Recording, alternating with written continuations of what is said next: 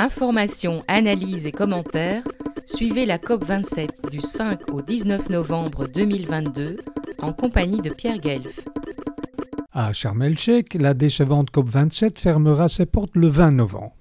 Peut-être que le concept de ce grand rassemblement, qui se doit de trouver des solutions au dérèglement climatique, ne survivra pas quand on connaît la mainmise des 600 lobbyistes des énergies fossiles qui y sont présents. Parallèlement, la clôture de la COP27 débutera, au Qatar, le mondial de football. Ici, en plus du scandale d'avoir attribué à ce pays totalitaire une telle organisation, tous les participants se sont courbés comme des carpettes sur l'ordre de l'omnipotente Fédération internationale de football, la FIFA, à ne pas faire de vagues. Les supporters boycotteront-ils l'événement? Pas certain du tout, la perte de conscience est omniprésente dans ce milieu.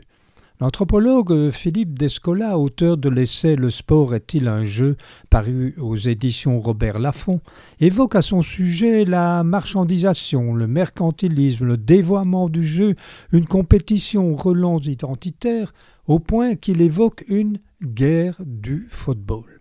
Mais tant qu'il y a du caviar et des jeux, tout va bien dans ce milieu. Retrouvez et podcastez cette chronique sur notre site fréquence-terre.com.